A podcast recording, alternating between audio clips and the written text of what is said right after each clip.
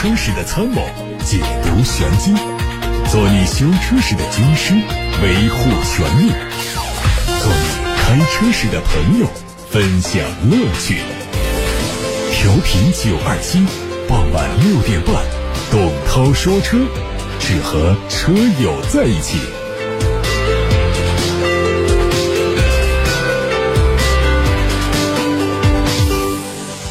各位晚上好，我是董涛，欢迎来到今天董涛说车的时间。收听节目的方式是通过调频九二七或者是蜻蜓 FM、喜马拉雅 FM，也可以通过董涛说车微信公众号和董涛说车微博提出买车、选车、用车的问题。楚天交广呼叫中心的热线电话八六八六六六六六也正在开通当中，等待各位留言提问。看新闻，一汽丰田的全新 RAV4 荣放将于十月份上市销售。相比现款车型呢？全新的荣放在采用新家族式设计语言的同时，轴距增加了三公分，并且分别提供二点零升自然吸气和二点五升混合动力两种选择。混合动力的申报油耗是百公里四点六升。作为家族里的第五代车型，全新荣放采用全新的造型，基于丰田的 GNGA 架构打造。造型方面是借鉴了丰田的 FTAC 概念车的语言，包括启用了六边形的进气格栅，而格栅的内部还采用了横幅式的设计，搭配两侧造型犀利的前大灯组和保险杠装配的银色防护板，也让它的前脸看上去非常的霸气。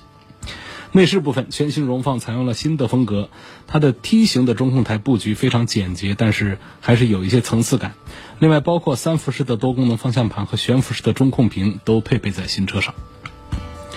官方说，东风本田新款艾力绅将于九月份上市，而锐混动也会同步上市。新车根据本土化调研的数据，对前脸和车尾的镀铬条做了调整，由现款单一的镀铬条改为黑色镜面加镀铬边的描边。同时，新款车型还将提供前驻车雷达、全景摄像头作为选装配置。动力方面是沿用现款，而混动版是用的2.0升自然吸气汽油机，最大功率107千瓦，申报油耗百公里5.9升。海外媒体上已经发布了三菱的新款帕杰罗劲畅实车图，相比现款，它有更强烈的质感，仍然是保持了硬朗的风格，会在7月25号做全球首发。新款帕杰罗劲畅换装了分体式前大灯组，前包围两侧增加了一组光源，搭配了镀铬装饰条和全新款的主灯组，看起来和三菱一哥非常的相近。与此同时，新车的前格栅内横向镀铬装饰条的造型也更加简洁，更加具有强烈的金属感。动力方面用的是现款的3.0升的 V6。还有2.4升的直列四缸涡轮增压柴油机，以及2.5升的四缸柴油机，最大功率分别有220匹、181匹和136匹。变速器部分呢，有五速手动、六速手动、五速手自一体，还有一部是八速手自一体。宾利官方最近发布了一组新款飞驰首发限量版的官图，新车增加了限量款的专属标志，包括车身和车内的首发限量版英国国旗徽标。徽标数字有一个一，新款的飞驰采用的是亮黑散热格栅，配备亮面镀铬装饰边框和垂直的饰条，以此向1957年诞生了宾利 S1 欧陆飞驰车型致敬。此外呢，新车采用了全新升降式的双飞翼 B 字徽标，可以电控升降的 B 字徽标内。含有照明组件，当驾驶员走进车辆的时候，这个徽标和迎宾照明感应功能和无钥匙进入系统是同步激活的。在动力方面，可能用到6.0升的 W12，匹配八速双离合变速箱。海外媒体还曝光了一组雷克萨斯 GX 的概念图的照片，这款概念车基于现款的 GX，并增加了大量的越野套件。这款车会在 FJ 峰会上进行展出。GX 在雷克萨斯的地位呢，是相当于普拉多在丰田的地位，属于越野取向的中大型豪华 SUV。外观上看，这款概念车基于现款的 GX，在这个基础上增加了钻机、涉水喉、绞盘、车顶行李箱等，丰富了它的户外功能，尽显越野气息。雷克萨斯官方没有对这个车的动力做透露，预测和现款一样，用4.6升的 V8，匹配 6AT 的变速器，配备全时四驱。还有电子控制式的动力调节悬挂。再看哈弗，哈弗官方宣布说，哈弗 H 六的 Highlife 版正式上市了。三款车的卖价从十二万一到十三万六，因为是新增版本，它在外观和内饰设计上预计和现款车型保持一致。配置部分 Hi-Life 版用的亮点在于搭载了一套百度的远峰智能网联，可以实现智能语音交互、百度地图、车机版导航以及手机互联系统、在线音乐、在线新闻、在线视频等功能。动力方面用的是一点五 T 发动机。传动系统继续用七速的湿式双离合。国内媒体获得了江淮全新轿车 A 四三二的设计图，还有它的车身尺寸关系。新车的长是四米七五五，宽一米八二，轴距是两米七六。图上看到新车贯穿式的腰线拉长了侧身的视觉感受，年轻化的元素比较出众。溜背式的造型、全 LED 大灯、贯穿式的尾灯等，都显示出时尚运动范儿。据悉，新车是由江淮意大利设计中心和国内造型研究院联合设计的，由前阿尔法罗密欧和玛莎拉蒂的首席设计师来主导设计。此外，新车和江淮大众共线生产，并将在成都车展上正式亮相。长安官方传出消息说，2020款的长安欧尚科赛会在本月上市。它的重点在于配置组合上做了优化，将用国六排放标准的动力，售价区间可能在八到十三万元。外观方面，它的六边形的进气格栅是满天星的设计元素，中间是最新的品牌 logo。前大灯采用全 LED 光源，具备大灯高度调节和自动头灯的功能。侧面线条很流畅，尾部造型很有层次，下方用上了银色的下护板。尺寸是长四米八。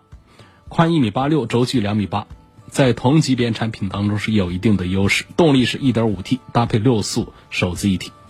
最后一条看奔腾。一汽奔腾 T 三三会在八月三号上市，它的定位是小型 SUV，用了最新的家族设计，很有质感。它的设计元素整体上和奔腾 T 七七相似，网格状进气格栅配合全新的 LED 大灯，全新的世界之窗 logo 也悬挂在格栅的中央，看起来富有棱角。同时，新车的前杠也做过了重新设计，下方进气口的线条延续到两侧，并向上弯折，更多硬朗的折线和平面设计元素让新车看上去很有攻击性。动力方面是一点。六升的自然吸气，搭配六速手自一体或者是五速手动挡。我们今天先看先看八六八六六六六六有热线电话，啊，现在已经有几十条发过来了。我们找到了最早的一条，最早的一条在十八点三十三分发过来。王先生说，希望从性价比方面聊一聊奔驰的 GLC 四三。呃，大家对 GLC 比较熟悉，可能很少朋友呢会。呃，比较熟悉这个奔驰旗下的性能车的呃这个命名的呃方式。那么，其实呢，在奔驰的旗下的 AMG 这个性能改装版本当中呢，六三呢是它的最高级别，那么四三呢是它的入门级别。也就是说，到了六三的话呢，呃，动不动就是八缸十缸的了。那么在四三这儿呢，基本上是高功率调教的这个六缸机。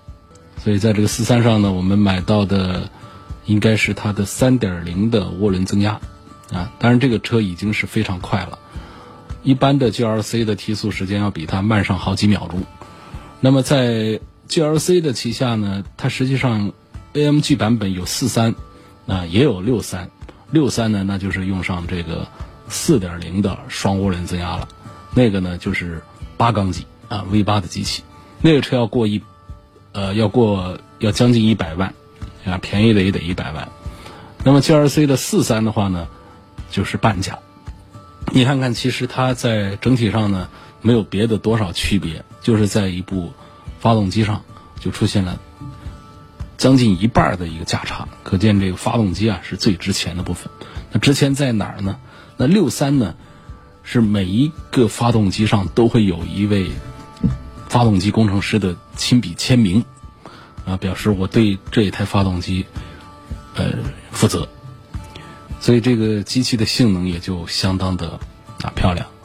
那么四三呢，没有这么一个礼遇，至少这个仪式感上是弱了一些。那么它批量出来的这一些发动机呢，其实质量上、性能上都是非常棒的，但是呢，它是六缸机，啊，它的动力也要弱一些。它的仪式感也差一些，所以这个价格就下来了很多。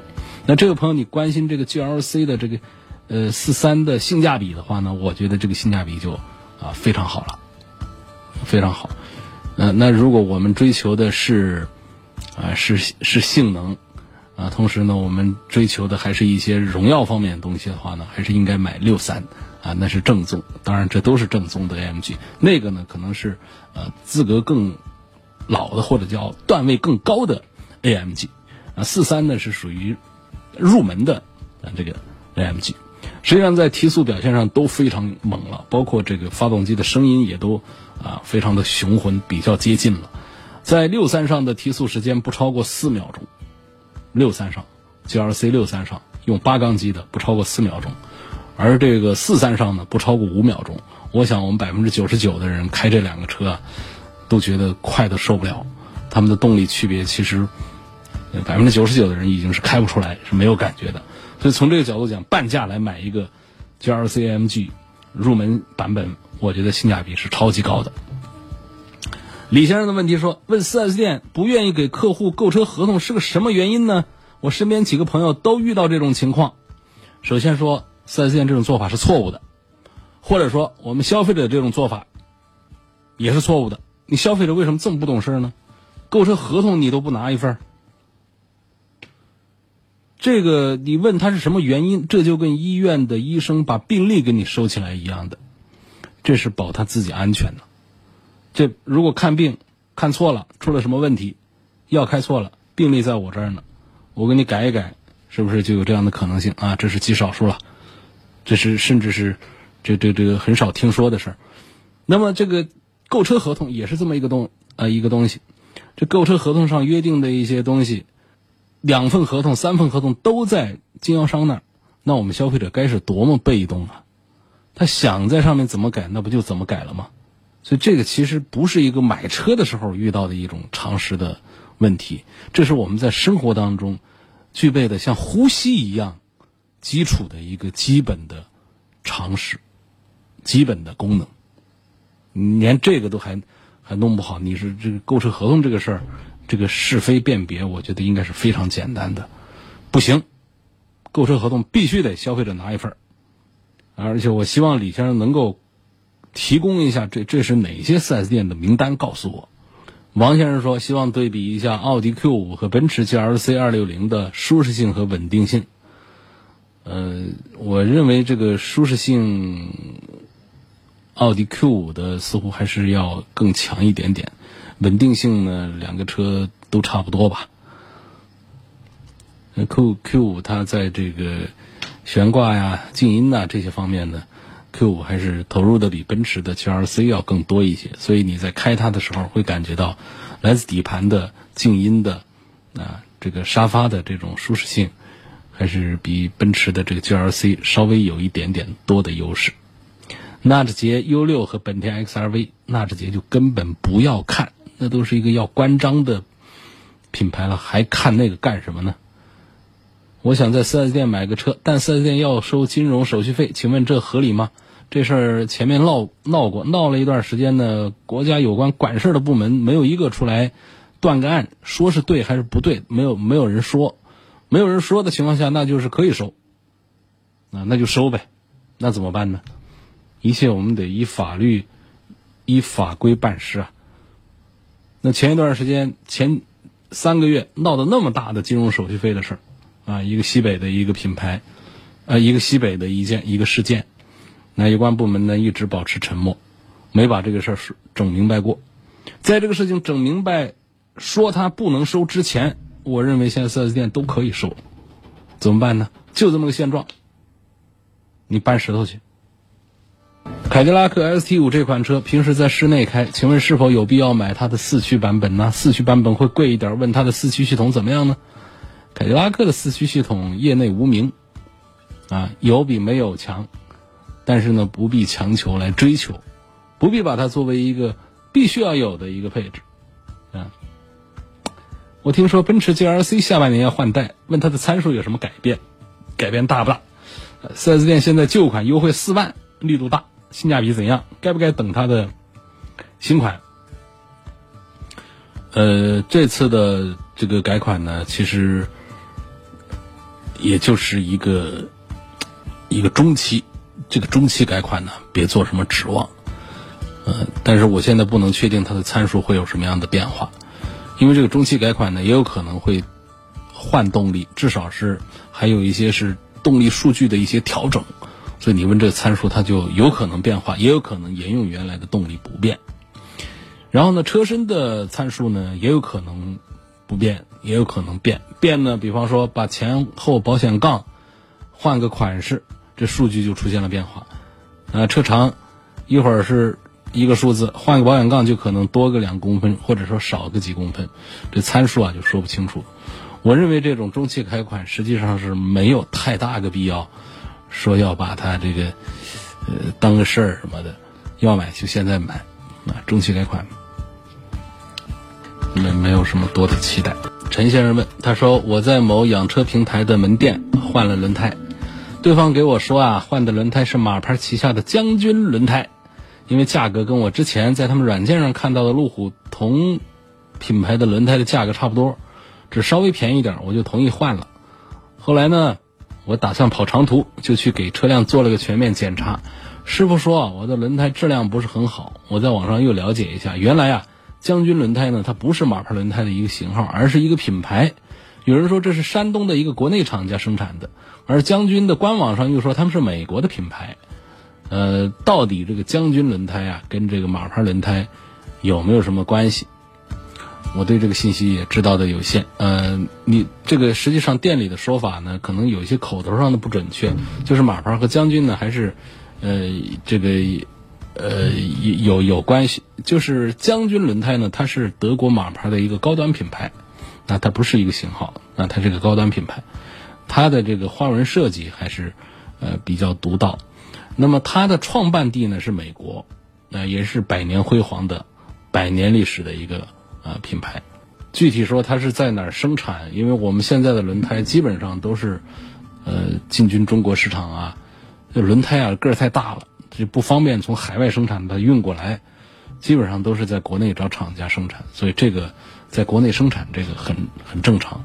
同时，我认为这国内生产呢也不至于说就跟进口的这这有多大个区别。你看我们那些原装进口车呢，啊原原装进口车轮胎都是啊国外。这过来的，它很其实跟我们国内生产的轮胎的这个这个使用啊，这个品质上，我们看不到什么区别。大众 DSG 干式双离合器现在的稳定性怎么样？原来听你节目不推荐买双离合的，现在想听听你的意见。我现在是觉得我们已经没办法了，满世界都是双离合变速箱，那。如果把双离合变速箱排除在外，我们选车的余地就太小了。而这个关于干式双离合的这个所暴露的一些问题呢，也导致这个双离合变速器生产厂家对于湿式双离合变速器做了更多的投入和调整。所以说，现在呢，除了像大众的那这种这个七速的干式，啊，还有通用家的这个双离合变速箱不好使。啊，还有福特家的，呃，这几家不好用之外呢，其他的现在的双离合呢表现都还可以。那么大众的 DIG 的干式的双离合，它如果说是在农村呢，在不拥堵的路面上跑个好几万公里下来，故障率也许都很低很低。但是呢，在我们都市里，汽车的密度大啊，所以这个问题反馈起来就显得就比较多，因为在这个。都市里面呢，拥堵成为常态。这种干式双离合变速箱呢，它在设计上、材料上不可能用到特别呃名贵的东西，那投入不会太大。所以说呢，它在这样的运行条件下呢，离合片是容易磨损，包括里头的一些这个故障啊、散热啊，它都是容易发生，会导致 DSG 干式双离合变速器的这个故障率要比其他的变速箱要高一些。我们并不是说所有的干式双离合变速箱都会坏啊，只是说讲故障率上，它是会比湿式的，尤其是比 AT 式的，是要多一点点的。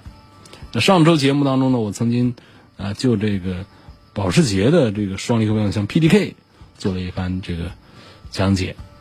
呃，为什么说 PDK 它出毛病出的少呢？是因为人家一个价一分价钱一分货，在 PDK 上用上了更贵重的材料和技术原理。有问日产奇骏跟途观的四驱系统怎么对比？这个不管是奇骏也好，荣放也好啊，凡是带把锁的，呃，那哪怕就是一个电子的一个锁，它也比这种啊一把锁都没有的，那还是要稍强一点儿啊。就是在这个奇骏上呢，呃，稍强一点就在于它有有呃有三个模式，有两驱模式，有自动模式，还有一个锁定的一个模式。那么这在应付一些艰难的一些路况的时候呢，还是要更有优势一些。那尽管说它跟这个途观比呢，实际上在分配动力的时候呢，途观的 Formotion 这一套系统呢，可能呃可以比较极限的，比方说前轮百分百或者后轮百分百，就是这当中它智能化的程度比较高。尽管奇骏说它最多能做到后轮后轴只有百分之五十的驱动力。但是呢，它因为是有三个驱动的模式，有两驱，有四驱，有智能，呃，自动，呃，这几个档位，所以呢，它在实用性这方面呢，脱困能力方面呢，还是要比这个大众的途观呢是稍强那么一点点的。那刚才那个有个问题没有说完，我们还得接着续上，就是关于，呃，那什么，PDK，保时捷的那个双离合变速箱。很多朋友啊，现在手上开的车呢，正是一部双离合的变速器。呃，说我们这世界上是不是所有的双离合变速箱毛病都会比普通变速箱要多一点呢？也不是。呃，到了这个呃大众的高端产品，保时捷、兰博基尼上呢，它就会用上比较昂贵的材料来保证变速箱的使用寿命。也就是说，它可能也不稳定，但是在你把这个车开垮之前，它都还是好的。那这不就结了吗？什么？零件能够保持永远是没有问题的呢。就是这个 PDK 的这个变速器呢，这种双离合的变速箱呢，其实已经在早些年在赛车上是大规模的使用了，因为它确实是寿命不长，但是呢效率很高啊，这是它的一对毛病。那么在赛车上从来是不讲寿命的，就那一次性的像打火机一样的，包括轮胎呀、发动机呀、变速器啊这些，追求的都是极限的性能。你这一场比赛跑下来就行，实在不行你跑不下来，再再换都可以。像轮胎就是，可不讲什么耐磨，呃，人讲的只是抓地性能怎么样。所以这个这个双离合变速箱啊，它最早是在赛车上啊被广泛推广的，非常好的东西，那也是非常昂贵的东西。但是到了民间来用这个双离合的时候呢，它就不是再是昂贵的东西，它的制造成本就会比普通 AT 变速箱要简，要要要便宜，因为它的结构原理，它实际上说来也巧，它其实是更简单的一种搞法了。为什么说现在我们大众前些年那么多人在反对它的 D I G，毛病也挺多的，但是呢，它仍然现在普及到了几乎百分之八十的产品上了，是为什么呢？是因为他建了工厂，他的主方向定下来了，这艘大船是没有办法掉头了，就一直得走下去。另外呢，从行业趋势来讲，各家各户也都在推双离合变速箱，在这样的大的环境趋势之下的话呢，你不可能说让一个品牌再走回头路，说我不搞这个双离合变速箱了，我继续找呃这个日本爱信公司去采购六 AT 去，那又贵。啊，又是别人家的产量又有限的这个六 AT，它没有办法去大面积的来应用，所以这就是 DSG。那么这个 PDK 变速箱呢，是保时捷跟这个 ZF 共同研发的，那么大众的 DSG 呢，跟这个博格华纳一起合作的，所以说他们是一种竞争的关系，但是同属于大众集团底下，呃，这保时捷的定位高一些，所以呃，这个在他旗下的这个 PDK 呢。性能就比较强大，但是呢也分车型，比方说九幺幺上用的 PDK，跟 Macan 上用的 PDK，它都还是有有有区别的。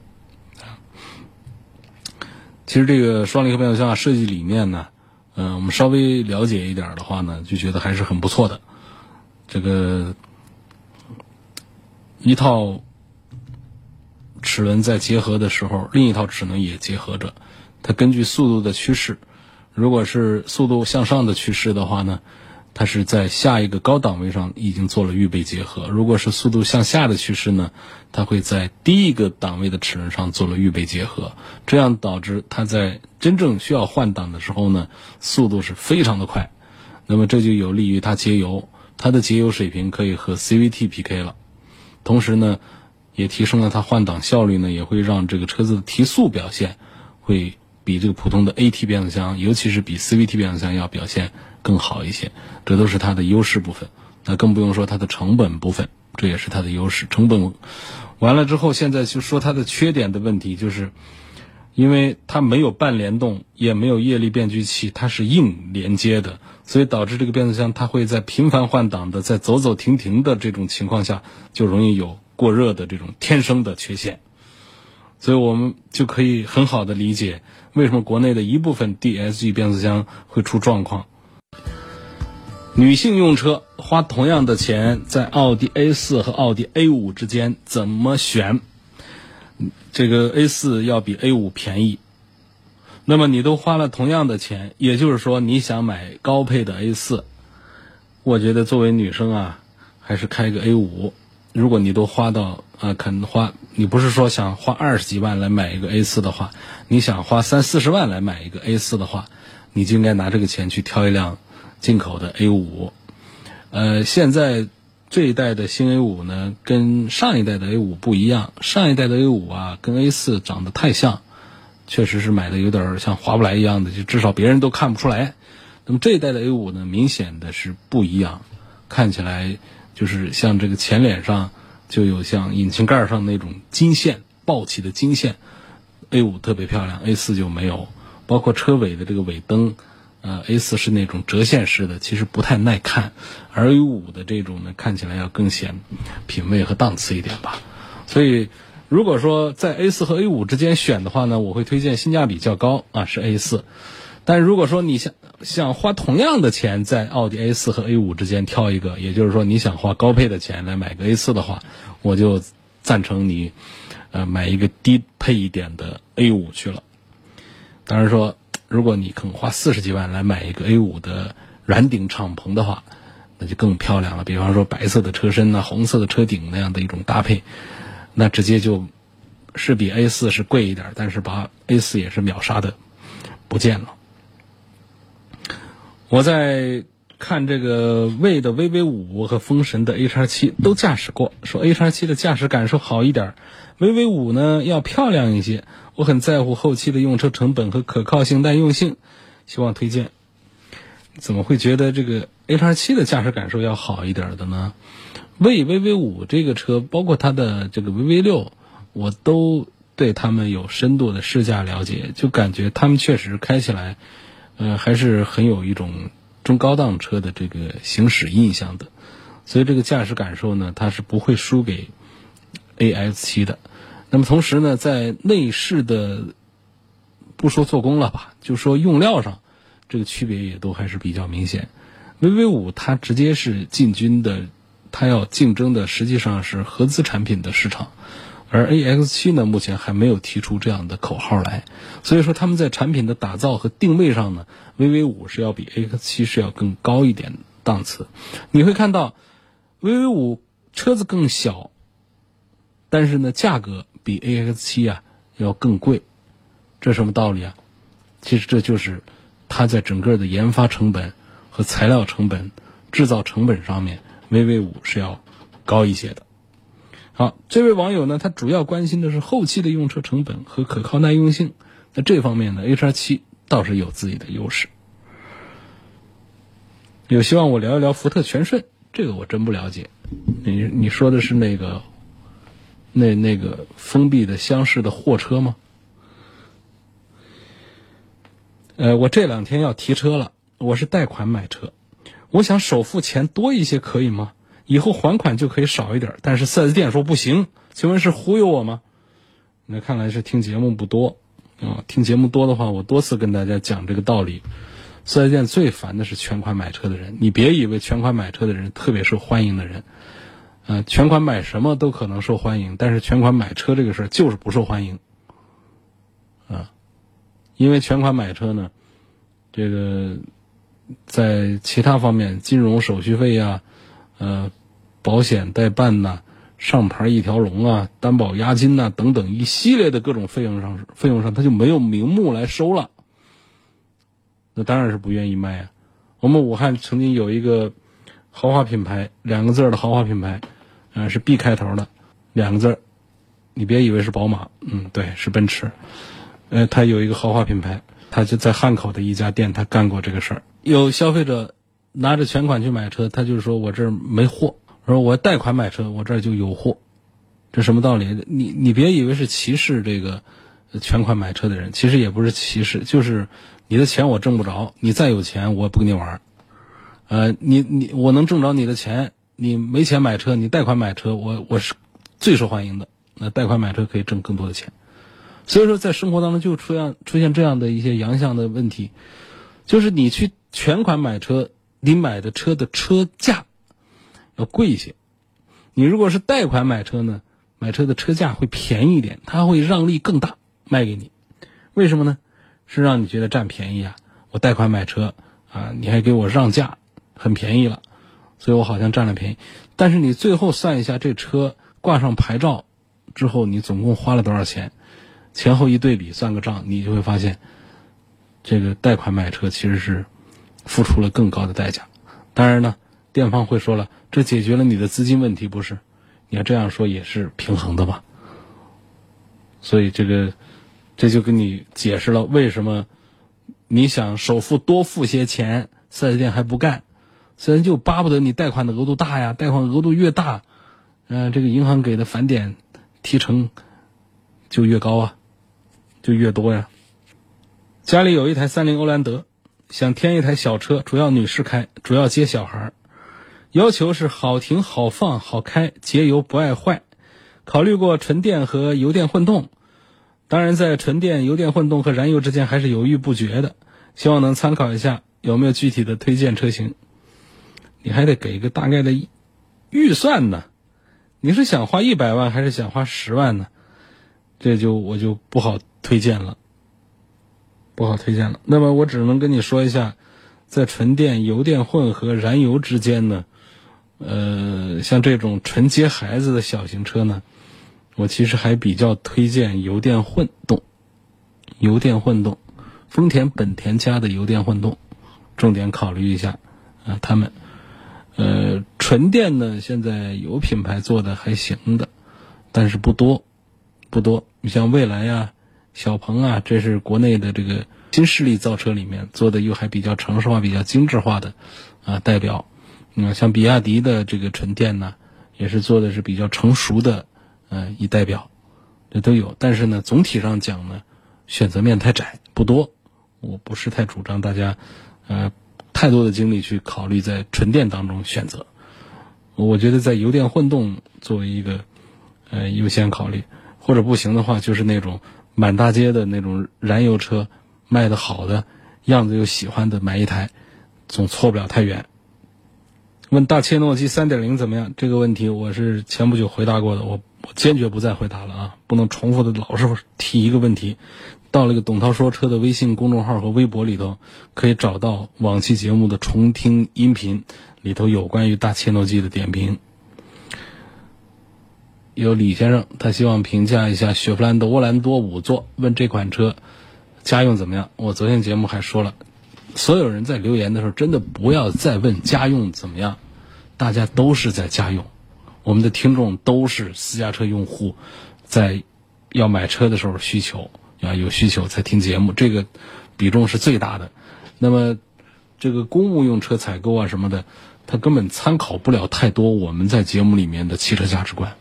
还有讲这个排量限制啊、价格限制啊、领导喜好限制啊，啊，这个单位里面的这个，呃，这个流行限制、流行啊，这个趋势啊，就大家都买了那个车啊，所以我这就，他这个单位买车跟跟咱们这没关系。还有商务用车也跟咱们这些都关系都不太大，反正商务用车就是朋友之间相互比一下呗，嗯，家用车这些车都合适，啊，你要有一点关注的。